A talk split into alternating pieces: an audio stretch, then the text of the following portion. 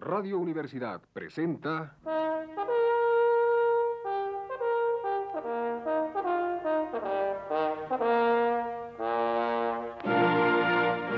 Testimonios.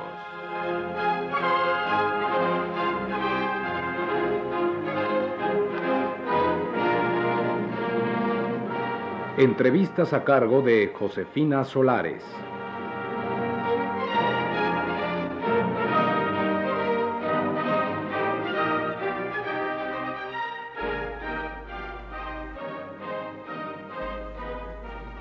Noche está con nosotros el licenciado Arturo González Cosío, profesor de Teoría Sociológica y Teoría del Estado de la Universidad Nacional Autónoma de México y profesor de Doctrinas Políticas Contemporáneas en el Colegio de México, quien abordará el tema de las diferentes clases sociales en México. Licenciado González Cosío, ¿nos podría decir en términos muy generales cuál es la estructura social mexicana? En términos muy generales, la estructura social mexicana se caracteriza por un grado excesivo de heterogeneidad. Esto significa que está constituida por verdaderos islotes sociales, mal comunicados, que son verdaderos obstáculos para la existencia de una opinión pública. Los valores y su jerarquía operan en cada islote de manera también aislada, lo que hace difícil una concepción más completa y más homogénea de estos mismos valores.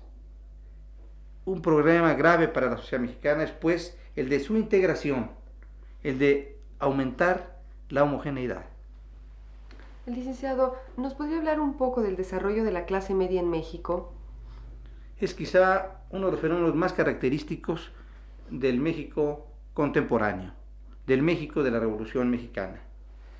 De 1900 a 1960, por ejemplo, la clase media urbana creció aproximadamente un 960% y la clase media rural se acrecentó de significar un 6.6% en 1900 a un 9.8 en 1950 y a un 9.9 en 1960. Es decir, es quizá uno de los fenómenos más característicos de nuestro tiempo el hecho de que hay una serie de grupos humanos eh, en ascenso y en movilidad en la sociedad mexicana. Esto tiene implicaciones políticas graves. De 1950 a la fecha hemos visto una serie de fenómenos sociales y de problemas sociales que se presentan por una mala canalización de los intereses, eh, de los objetivos y de los deseos de los estratos medios de México. Licenciado González Cosío, ¿cuáles son los trabajos más importantes sobre las clases y estratos sociales que se han hecho en México? Pues son los que han escrito, por ejemplo, José Iturriaga, Pablo González Casanova, Rodolfo Stavenhagen, Gabriel Careaga, Calixto Arnangel Contla y el licenciado Reina. Todos ellos han trabajado, eh, al igual que Francisco López Cámara, en problemas ligados a las clases sociales de México. Licenciado, ¿qué habría que hacer ante la crisis que atraviesa México? Es una pregunta eh, delicada e importante. Considero que el problema más grave de México es en este momento el problema social. Es indispensable reestructurar la sociedad mexicana. Estamos eh, viendo una serie de fenómenos que acusan tensiones sociales ya muy graves, por falta de canalización. Es indispensable desasolvar los canales de ascenso social, hacer que opere la movilidad de manera eh, integral, que las clases populares tengan acceso a una vida dinámica y a las posibilidades de progreso reales. Si no se construye un sistema de localización de la sociedad, en la sociedad, de los individuos, vamos a sentir un acrecentamiento de las tensiones sociales y a vivir una crisis todavía más intensa. Eh, bueno, ¿esto quiere decir que no hay movilidad en México? Desde luego que quiere decir eso. Eh, resulta eh, que aunque aparentemente ha habido progreso y desarrollo social, muchas de las ocupaciones están prácticamente ocupadas hasta la muerte de los que están trabajando en ellas.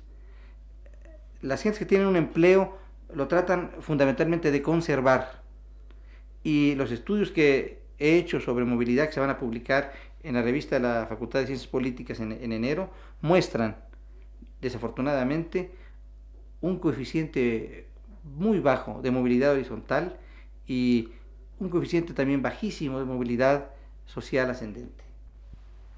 Eh, licenciado, ¿cómo podría explicarse, según lo anterior, la actual rebelión juvenil? De una manera muy lógica. Los jóvenes eh, intuyen, sienten que tienen muchos caminos cerrados. Ellos eh, piensan, quizá eh, de manera poco clara, pero desde luego ya más precisa que antes, que la sociedad no les va a dar oportunidades reales. Es decir, les falta a los jóvenes la posibilidad de tener una secuencia vital. Más que oportunidades aisladas importantes, los jóvenes necesitan de manera pareja y en todo el país oportunidad de tener una secuencia vital. Yo, pienso que eso conduce a un grado alto de descontento de los jóvenes, al igual también que el grado gravísimo de desnivel social que hay y de injusticia social. Y acerca del descontento de los profesionistas en México, ¿qué nos podría decir? Está ligado también a fenómenos de tipo social. En otro tiempo los profesionistas tenían un lugar en la sociedad predominante. Las profesiones estaban bien pagadas y tenían consideraciones especiales.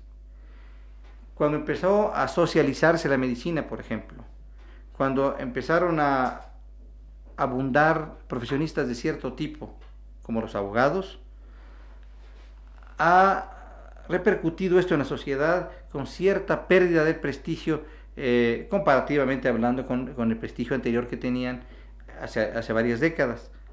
Y los profesionistas se sienten entonces mal integrados en la sociedad, en un lugar quizá que no les corresponde, tanto en sus emolumentos como en su prestigio social. Bueno, licenciado, y díganos finalmente, ¿habría que replantar, replantear toda la sociedad? Sí, habría que replantear toda la organización de la sociedad mexicana. Estamos en un momento de coyuntura. Nosotros podemos y debemos replantear la sociedad y usar el instrumento de la educación pública para hacerlo. Una sociedad necesita que su sistema educativo nacional sitúe a los individuos de tal manera que estén en, el sitio que les corresponde y que ellos sepan que están en un sitio que eh, han ganado y desde el cual pueden seguir desarrollándose. Cuando esto no sucede, vienen graves tensiones sociales, empiezan a desarticularse grupos sociales y a chocar unos con otros y se crea la confusión, el caos y la anarquía. Licenciado, ¿se puede hablar propiamente de clases medias? Propiamente hablar de clases medias en un sentido estricto es difícil.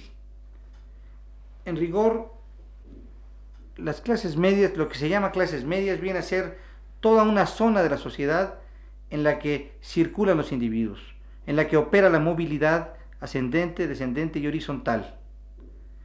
Son más bien niveles, estratos. Las clases, la polarización de clases dentro del modelo conceptual marxista, por ejemplo, sería impensable eh, considerar clases medias. Hay una tendencia a polarizarse en proletariado y en burguesía. Pero desde luego la sociedad contemporánea presenta el fenómeno eh, de una articulación de distintos niveles entre las dos clases en coyuntura, que son el proletariado y la burguesía. Toda esa zona de movilidad que tiene características especiales es difícil de considerarla con, una aglutinación que les dé el perfil de una clase. Son, es demasiado heterogénea. Se caracteriza fundamentalmente por el afán de ascenso. Si podía ah, definirse esa zona de, eh, de movilidad, sería por su afán de ascenso. Los individuos participan en la sociedad y, y, en, y en, ese ascenso y descenso social, provistos de, un intento de construir su propia biografía. un intento de ascender, de progresar individualmente. Y eso dificulta la posibilidad de considerar un perfil acusado de clase global de toda ella. Muchas gracias, licenciado. Esta noche estuvo con nosotros el licenciado Arturo González Cosío, profesor de Teoría Sociológica y Teoría del Estado de la Universidad Nacional Autónoma de México y profesor de Doctrinas Políticas Contemporáneas en el Colegio de México, quien nos habló de las diferentes clases sociales en México. Radio Universidad presentó...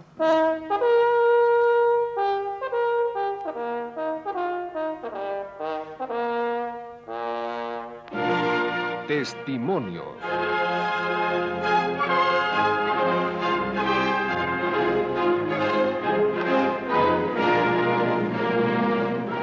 Entrevistas a cargo de Josefina Solares.